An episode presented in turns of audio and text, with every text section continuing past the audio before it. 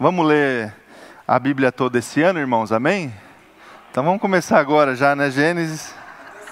Se você esqueceu, começar agora. Gênesis 1:1, eu vou ler até o capítulo 2, é, no terceiro verso. Diz assim: No princípio, Deus criou os céus e a terra. Era a terra sem forma e vazia.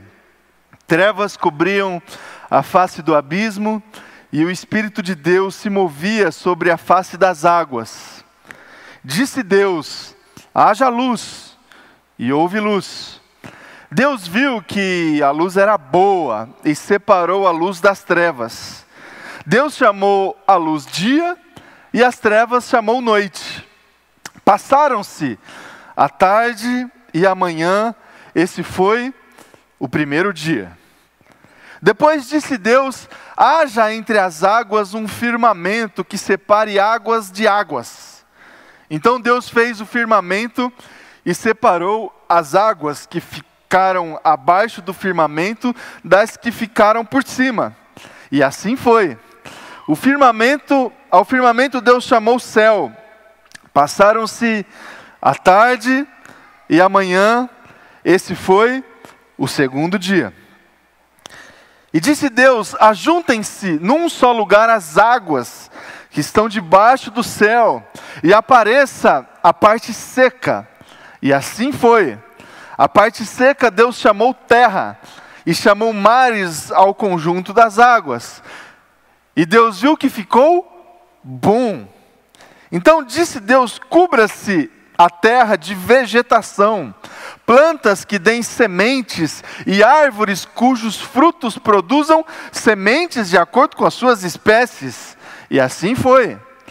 A terra fez brotar a vegetação, plantas que dão sementes de acordo com as suas espécies, e árvores cujos frutos produzem sementes de acordo com as suas espécies. E Deus, e Deus viu que ficou bom. Passaram-se a tarde e amanhã, esse foi o terceiro dia. Disse Deus: haja luminares no firmamento do céu para separar o dia da noite. Sirvam eles de sinais para marcar estações, dias e anos, e sirvam de luminares no firmamento do céu para iluminar a terra. E assim foi, Deus fez dois grandes luminares, o maior para governar o dia e o menor para governar a noite. Fez também as estrelas. Deus os colocou no firmamento do céu para iluminar a terra, governar o dia e a noite e separar a luz das trevas. E Deus viu que ficou bom. Passaram-se a tarde e a manhã, esse foi o quarto dia. Disse também Deus: Encham-se as águas de seres vivos e voem as aves sobre a terra, sobre o firmamento do céu. Assim Deus criou os grandes animais aquáticos e os demais seres vivos que povoam as águas, de acordo com as suas espécies, e todas as aves de acordo com as suas espécies. E Deus viu que ficou bom. Então Deus os abençoou, dizendo: Sejam férteis e multipliquem-se, encham as águas dos mares e multipliquem-se as aves na terra. Passaram-se a tarde e a manhã, esse foi o quinto dia. E disse Deus: Produza a terra seres vivos de acordo com as suas espécies rebanhos domésticos, animais selvagem, e, selvagens e os demais seres vivos da terra, cada um de acordo com a sua espécie. E assim foi. Deus fez os animais selvagens de acordo com as suas espécies, os rebanhos domésticos de acordo com as suas espécies e os demais seres vivos da terra de acordo com as suas espécies. E Deus viu que ficou bom. Então disse Deus: façamos o homem a nossa imagem, conforme a nossa semelhança. Domine ele sobre os peixes do, do mar, sobre as aves do céu, sobre os grandes animais de toda a terra e sobre os pequenos animais que se movem rente ao chão. Criou Deus o homem à sua imagem, a imagem de Deus o criou, homem e mulher os criou. Deus os abençoou e lhes disse: Sejam férteis e multipliquem-se, encham e subjuguem a terra, dominem sobre os peixes do mar, sobre as aves do céu e sobre todos os animais que se movem pela terra. Disse Deus: Eis que dou a vocês todas as plantas que nascem em toda a terra e produzem sementes e todas as árvores que dão fruto com sementes, elas servirão de alimento para vocês. E dou a todos, dou todos os vegetais como alimento, a tudo o que tem em si fôlego de vida, e todos os grandes animais da terra, a todas as aves do céu, e a todas as criaturas que se movem rente ao chão, e assim foi. E Deus viu tudo o que havia feito e tudo havia ficado muito bom. Passaram-se a tarde e a manhã, esse foi o sexto dia. Capítulo 2, versículo 1. Assim foram concluídos os céus e a terra e tudo o que neles há. No sétimo dia, Deus havia concluído a obra que realizara. E nesse dia, descansou. Abençoou Deus o sétimo dia e o santificou, porque nele descansou de toda a obra que realizara na criação até aqui. Vamos orar, feche os teus olhos. Se coloque diante de Deus, diante da palavra.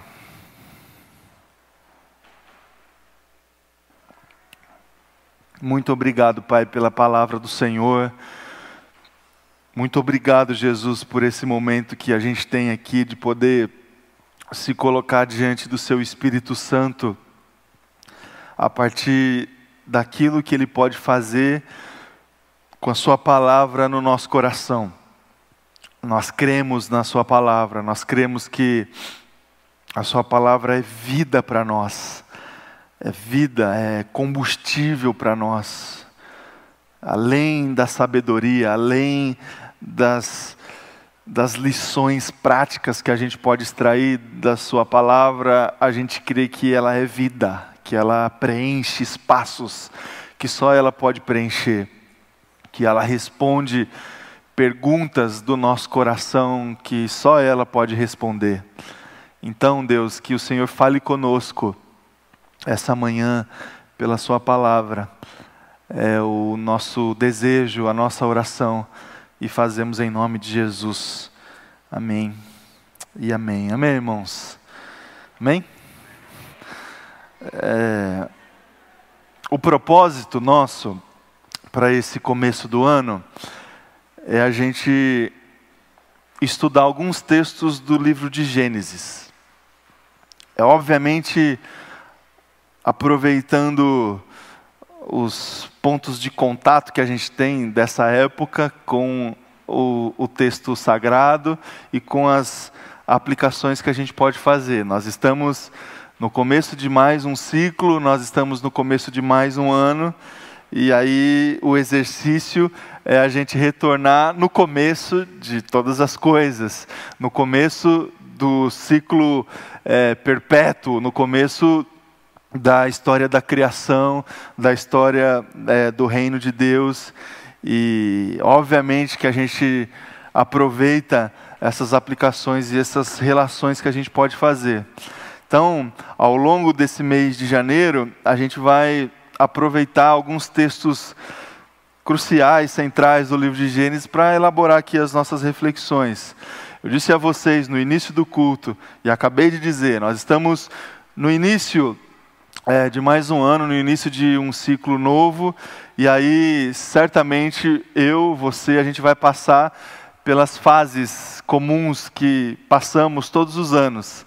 É, eu disse já a vocês aqui várias vezes o como que a gente pode e o como que normalmente a gente caminha né, no nosso ano diante das nossas expectativas, das realizações das nossas expectativas, do momento que é, caracteriza é, o ano, como que normalmente, obviamente que isso não se aplica a todo mundo, não se aplica a, a, todas as pessoas. Obviamente que a vida é muito mais dinâmica do que uma, um enquadramento desse simétrico. Mas para a gente, é, para ajudar aqui na nossa reflexão, é, a gente consegue separar assim, momentos do, do, do nosso ano. Né?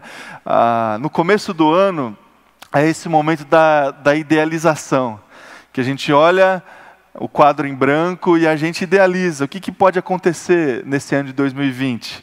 O que, que eu espero que aconteça. É, a gente experimenta assim de um certo, de um certo é, milagre assim de renovação quando passa o calendário e parece que vem uma força nova, uma, uma motivação nova para a gente caminhar, para a gente fazer algumas coisas diferentes. Então a gente propõe isso para nós. Ah, o projeto aqui, por exemplo, da educação cristã foi nesse sentido. Se a gente continuar fazendo as mesmas coisas, nada vai mudar. Agora, se a gente se propor a fazer diferente, algumas coisas vão mudar. E normalmente a gente faz essas reflexões, essas idealizações no começo do ano, porque parece que está tudo em branco, né? E o que ficou para trás está tá no calendário, está na história. Então a gente idealiza, a gente estabelece algum, algumas promessas, né? alguns objetivos. Ah, esse ano eu vou ah, esse ano eu vou estudar mais, esse ano eu vou estudar inglês, esse ano eu vou me capacitar mais na minha profissão, esse ano eu vou me dedicar mais à minha família, aos meus filhos, esse ano eu vou fazer mais exercício, esse ano eu vou pensar mais nas pessoas, esse ano é nesse momento que a gente faz isso. Idealização. E aí o ano começa. E aí aqui no Brasil o ano não começa assim, né? O ano vai começando, não é? Vai começando. Então, a gente está aqui no primeiro domingo do ano, mas parece que não começou, né? Aí parece que segunda-feira vai começar, dizem. O pessoal vai subir tudo da praia e tal, aí vai começar. Mas não começa muito assim, porque aí no fevereiro já tem carnaval, né? Aí parece que a gente fica num hiato aí de um, um, dois meses, que fica num negócio assim, começou ou não começou? Alguém avisa aí. Aí depois do carnaval o que a gente fala? Ai, agora o ano né? Agora o ano começa. Aí quando o ano começa de verdade, a gente tenta realizar o que a gente projetou, o que a gente idealizou, né? Então a gente vai lutar, a gente, a, a gente estabelece um plano de ação. A gente planejou, os mais organizados fazem isso, né? É, eu tenho dificuldade de fazer, mas a gente planejou, estabeleceu um calendário, vamos cumprir esse negócio. Vamos agir, vamos realizar. Então a gente parte para as nossas realizações. E aí a gente vai tendo as respostas, coisas que a gente vai conseguir fazer e coisas que a gente não vai conseguir fazer. Coisas que a gente vai ter dificuldade, a gente Normalmente a gente precisa mudar um pouco os planos, porque a vida é dinâmica, a gente os nossos planos envolvem pessoas, envolvem outras coisas, a gente vai ajustando, a gente vai alinhando. E aí chega numa determinada parte do ano, quando o ano já está mais maturado assim, a gente entra numa outra fase que é a fase da constatação. A gente vai começar a perceber e que nem tudo aquilo que a gente idealizou lá no começo a gente vai conseguir cumprir. Que tem coisas que a gente deixou no meio do caminho, que tem coisas que ficou para trás. E aí a gente vai chegar nessa fase da, da realidade. Então no início era uma fase assim da idealização, da de uma falsa ilusão, de uma utopia, quem sabe, do nosso coração. Aí chega num determinado período do ano, uma fase da maturidade, assim, da realidade. Ó, isso eu consegui, isso não consegui, isso não saiu do papel, isso saiu. Então a gente entra nessa fase da constatação. E aí termina o ano, a gente chega numa conclusão. Ó, esse ano foi assim. Foi bom, foi ruim, foi é, eu consegui cumprir com algumas coisas que eu estabeleci como meta, ou eu não consegui nada, aconteceu tudo de diferente do que eu planejei. Isso acontece no final do ano, a gente chega a um veredito, a gente faz uma avaliação. A gente passou por isso há poucas semanas atrás. O ano de 2019 foi, aí você tem aí a sua opinião. Foi bom, foi ruim, foi. Cada um tem a sua a partir das suas experiências e daquilo que se alinhou com as expectativas do seu coração, da motivação do seu coração. Se você teve coisas positivas, você chega numa conclusão. Se você teve coisas negativas, você chega é, numa outra conclusão. Acontece, irmãos, que o que está diante de nós agora é uma página em branco. É um ano a ser preenchido. São meses aí, 12 meses para a gente caminhar, para a gente viver, para a gente conduzir a nossa vida, para a gente conduzir a nossa família. Eu poderia aqui, junto com você, estabelecer algum, algumas ideias daquilo que a gente pode fazer esse ano. Algumas ideias daquilo que a gente pode colocar no nosso plano, de acordo com a palavra, de acordo com percepções que a gente pode ter aqui.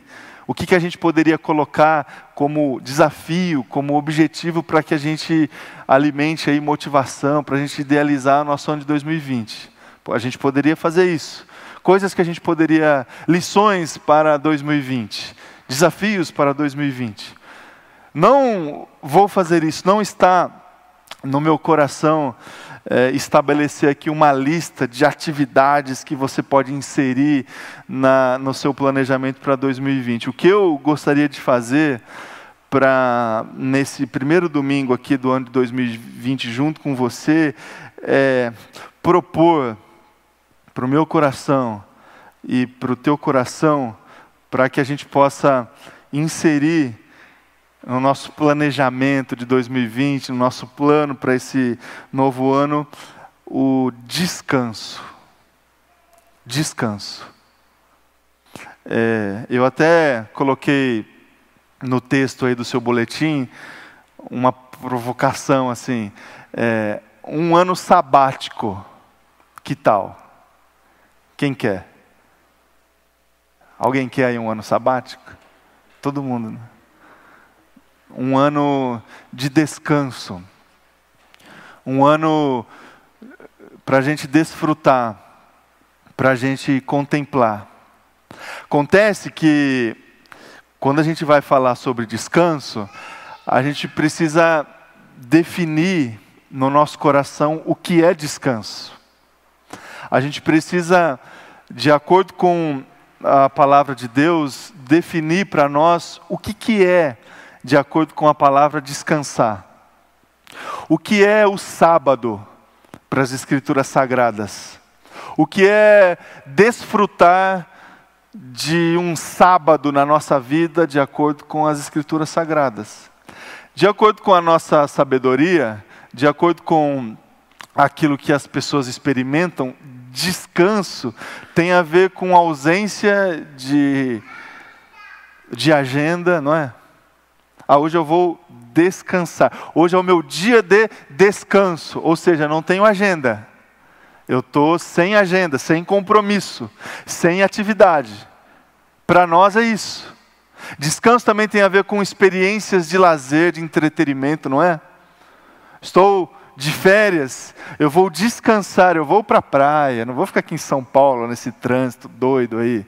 Eu vou para o campo, para a praia, para qualquer lugar, porque aqui eu não vou conseguir fazer isso. Porque, ou assim, eu vou aproveitar São Paulo de outra forma. Eu vou desfrutar daquilo que São Paulo me oferece, que eu normalmente não consigo desfrutar quando eu estou trabalhando. Então eu vou conhecer parque, vou conhecer museu, eu vou conhecer lugares que eu não consigo conhecer quando eu tenho agenda. Então, descanso também para nós tem a ver com esse tipo de coisa com entretenimento, com é, distrações, digamos assim. Descanso também, meu irmão e minha irmã, tem a ver com aquilo que a gente deseja, deseja, deseja quando a gente está assim, a ponto de explodir, num estágio de esgotamento tal que a gente diz assim: ah, eu preciso parar, eu preciso. É, desligar, desligar o meu celular, desligar tudo e eu preciso descansar. Ou seja, é o oposto de um, uma condição de esgotamento, de é, velocidade de ações e tudo mais.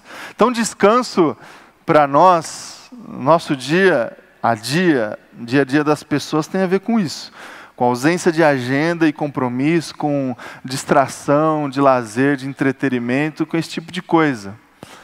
Então, é, a gente precisa de descanso, em outras palavras, digamos assim, para a gente fugir, se esconder da realidade fugir e se esconder de uma realidade que não consegue entregar para mim momentos de desfrute, de contemplação, de ausência, de espaços na minha agenda, porque a minha agenda está toda preenchida.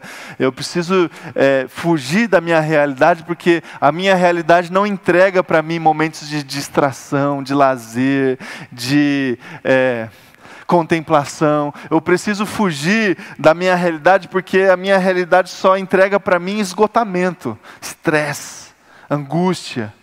Então, descansar para mim é fugir ou se esconder. Então, eu fujo da onde eu estou, vou para um outro lugar, para uma outra cidade, para um outro ambiente e ali eu estou descansando. Ou eu me escondo, eu fico dentro de casa, não atendo o celular, não, atendo a campainha, estou ali descansando. Nada contra, irmãos, a gente fazer isso, eu faço isso, vocês certamente fazem.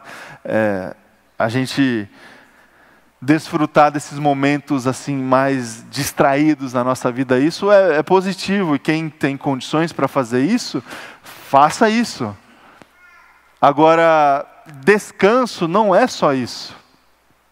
Descanso, é, de acordo com as escrituras sagradas, não tem é, relação com esse tipo de coisa aqui que a gente insere na nossa vida. Porque esse descanso dos homens, a, a, humano aqui é temporário, certo? Ele, ele, ele tem data para terminar.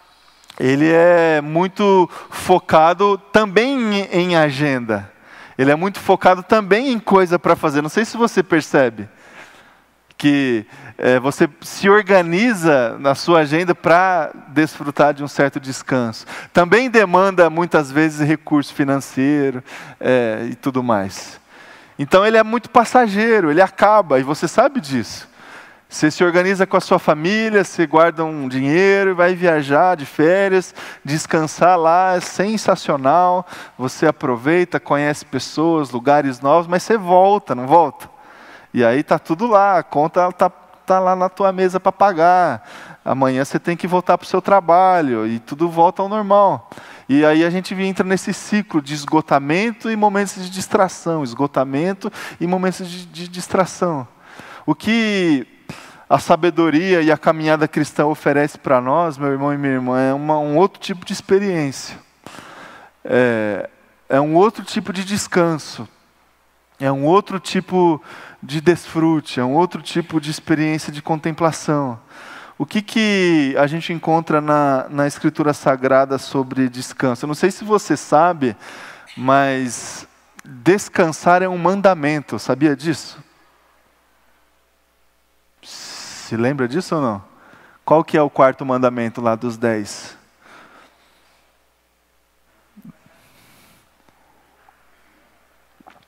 Guarde o dia de sábado. É, os outros estão mais claros assim no nosso coração, não é?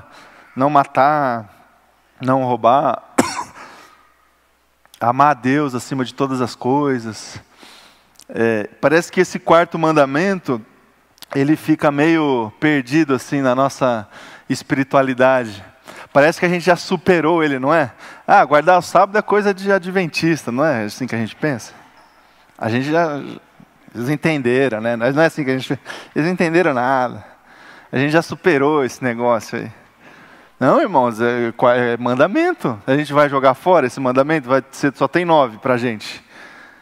Para os adventistas que tem dez. Para nós, presbiterianos, a gente só tem nove. É mandamento de Deus. Como é que guarda o sábado? Como é que a gente é, obedece a palavra, como é que a gente obedece a Deus a partir deste mandamento que é igual ao amar a Deus, ao não terá outros ídolos, não falarás o nome de Deus em vão, honrar pai e mãe, não matar, não adulterar, não roubar, não dar falso testemunho, não cobiçar, guardar o sábado. Está tudo junto. Conceito de sábado, esse conceito do sábado que está no quarto mandamento, e também vem é, sendo construído na Escritura Sagrada a partir do texto que a gente leu, do relato da criação, a gente entende esse conceito ah, de duas formas. Primeiro, um contexto histórico, que eu preciso colocar aqui para você. Na época da confecção dos textos, especialmente do texto do Pentateuco, havia uma reivindicação histórica do povo judeu por um período de descanso por um período realmente de desfrutar da presença de Deus, porque eles trabalhavam muito. A agenda deles era completamente preenchida. E havia sim essa reivindicação social do povo da época por um dia de separação para consagração, santificação e adoração a Deus.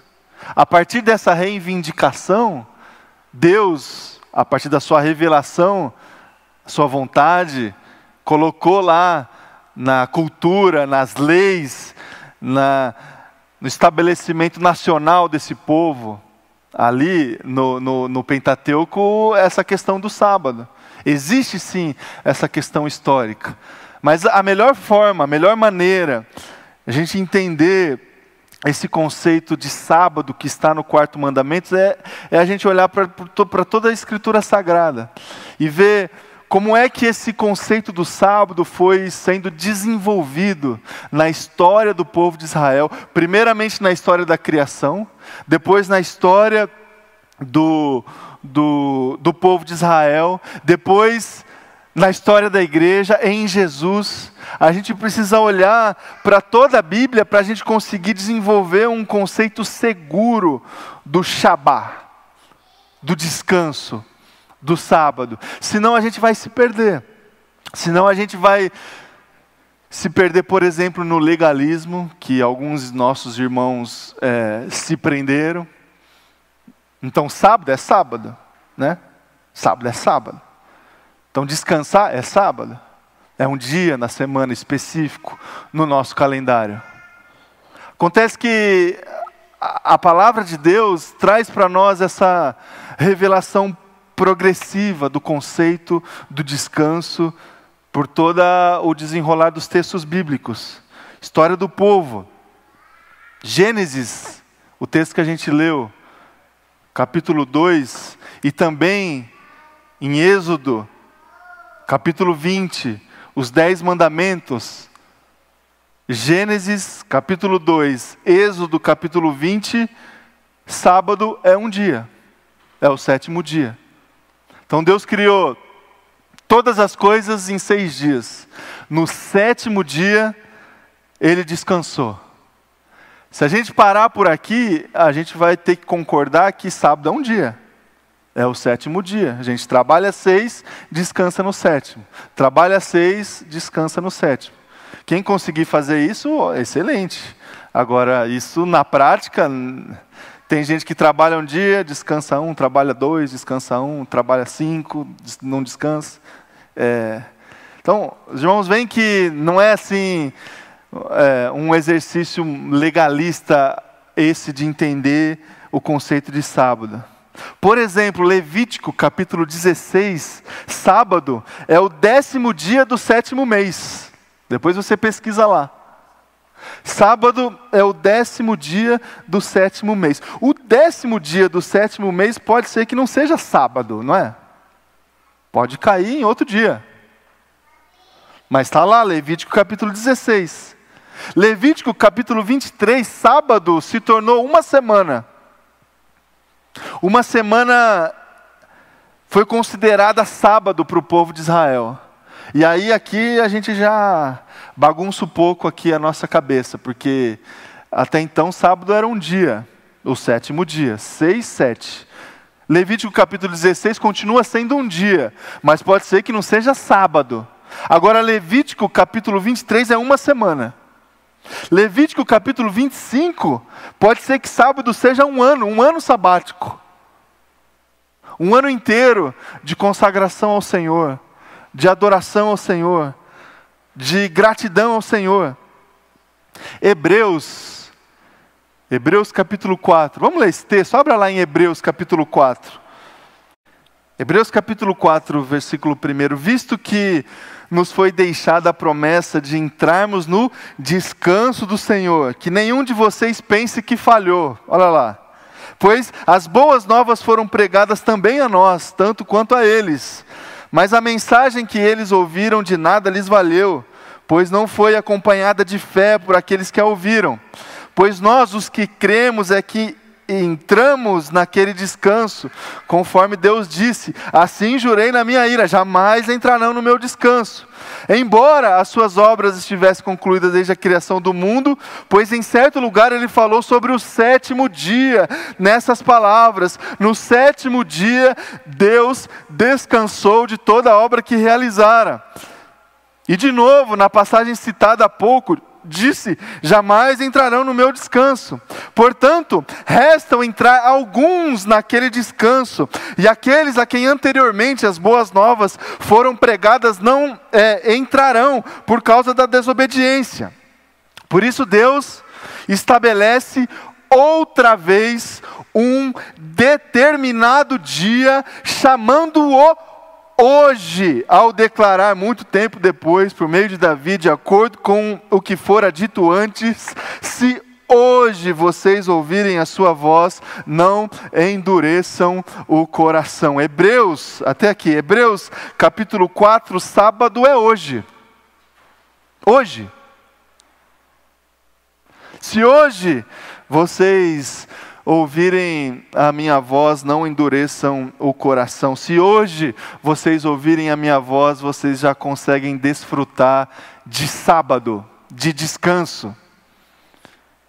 Lucas capítulo 6, você não precisa abrir. Jesus Cristo é o Senhor do sábado. Percebam que, se a gente olhar para as Escrituras Sagradas, a gente vai perceber esse conceito do sábado sendo construído, é, aplicado, interpretado e personificado na pessoa de Jesus Cristo. Então, meus irmãos, ele vale para nós. Então, ele é mandamento para nós. Então, se alguém perguntar para você, você guarda o sábado? Guarda o sábado desfruto, consagro, me santifico. Agora, o que é sábado para você? Pode ser um dia da semana? Pode ser um dia da semana. Posso trabalhar seis dias e, de, e desfrutar no sétimo, descansar no sétimo? Posso fazer isso. Agora, é, necessariamente é um dia específico da semana? Não. Sábado pode ser o Décimo dia do sétimo mês, sábado pode ser segunda, pode ser terça, pode ser quarta. Sábado é um dia, não necessariamente. Sábado pode ser uma semana. Sábado pode ser um ano. O que é sábado? Sábado é hoje, hoje. Quem é o Senhor do sábado? É Jesus Cristo. Jesus Cristo. Então, quando eu afirmei para vocês aqui no início que a gente pode, em 2020, desfrutar de um ano sabático, é a partir dessa construção que a gente pode fazer das Escrituras Sagradas. A minha proposta não é que você saia do seu emprego, que você saia da sua casa, que você vá para um lugar é, que se parece um pouco com um paraíso, não é? Porque é isso que vem na nossa cabeça.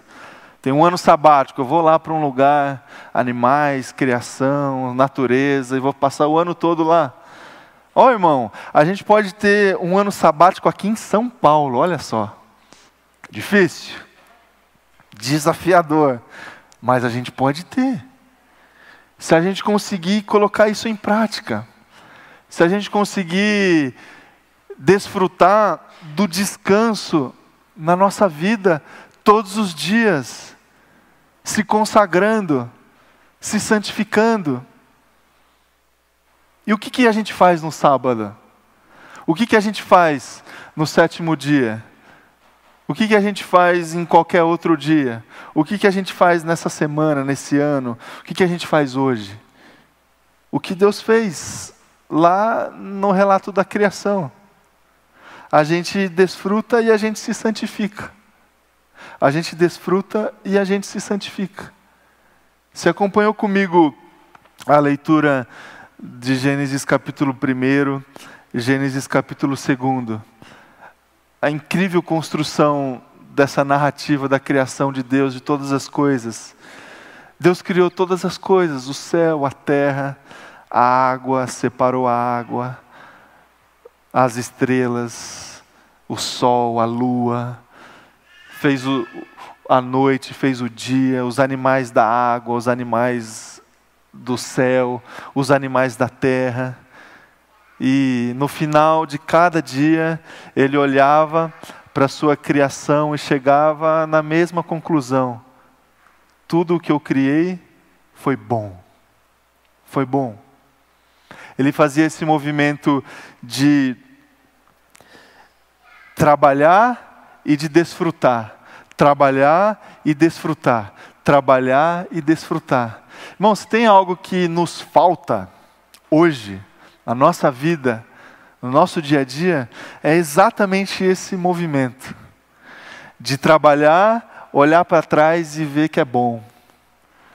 De cumprir o compromisso, de cumprir a agenda, olhar para trás e ver que é bom. De conduzir a família, de conduzir o casamento, de conduzir os filhos, olhar para trás e ver que é bom. Esse essa dinâmica de chegar à conclusão de, de que o que a gente faz diante de Deus tem sido prazeroso, tem sido bom, tem sido agradável, tem, é, tem sido algo que está no centro do, da vontade de Deus, no coração do Senhor, isso nos falta.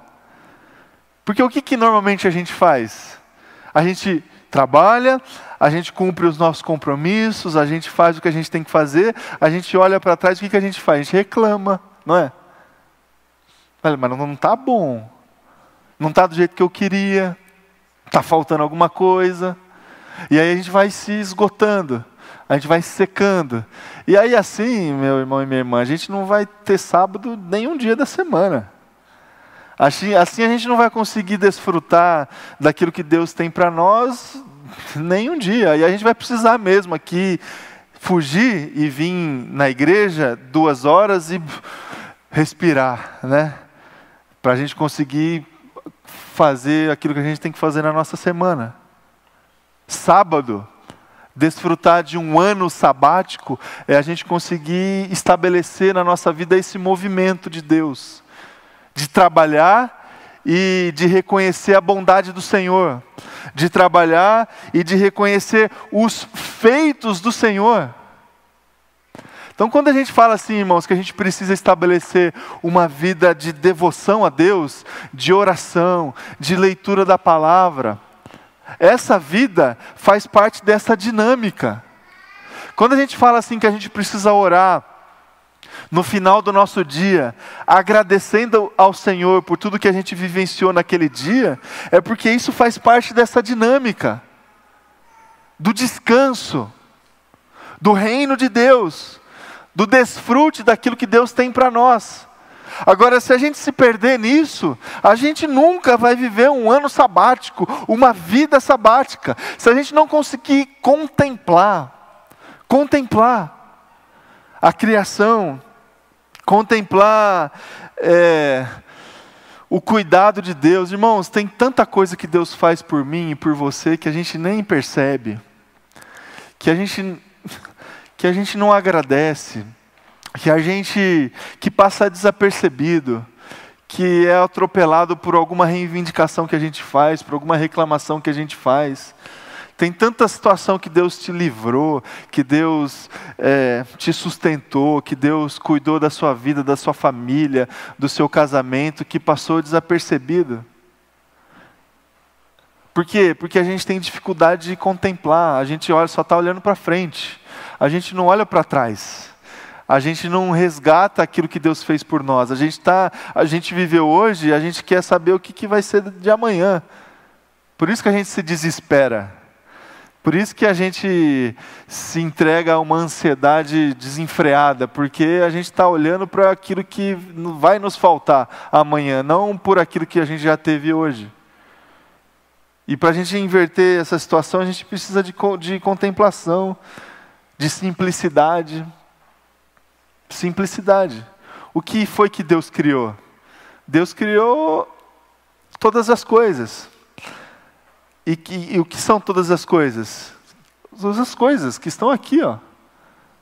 É que a gente a gente está preso aqui numa cidade, mas Deus criou o que está aí para a gente desfrutar. E Ele nos convidou lá atrás para a gente desfrutar. Dominem, dominem os animais, dominem as plantas, dominem, desfrutem Simplicidade. Simplicidade das coisas. E a gente tem essa tendência de sofisticar muito a nossa vida, meu irmão e minha irmã. A gente coloca, a gente quer que Deus crie muito mais do que é aquilo que Ele já criou. A gente acha que a gente precisa de mais, quando Deus já criou todas as coisas, quando Deus já estabeleceu para nós um paradigma, um jeito de viver, uma forma de se alegrar, de desfrutar, de contemplar. Acontece que a gente tem negligenciado o quarto mandamento e a gente não consegue desfrutar do dia de sábado. E a gente vive a nossa vida sem contemplação, sem contentamento, sem alegria plena. A gente acha que a gente sempre precisa de mais, a gente acha que está faltando. E a gente, diante dessa constatação, a gente coloca um monte de coisa na nossa agenda, a nossa vida se torna muito sofisticada, a gente precisa trabalhar mais mais para conquistar aquilo que a gente deseja, a gente precisa de mais tempo para desfrutar de tudo aquilo que a gente acha que a gente precisa desfrutar, e a gente se esgota.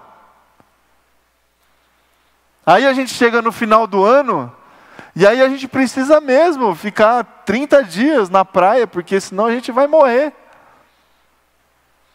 O quanto que a gente torna a nossa vida complexa quando Deus já nos deu todas as coisas contentamento, alegria. E o que, que a gente faz no sábado? A gente se santifica. A gente se santifica.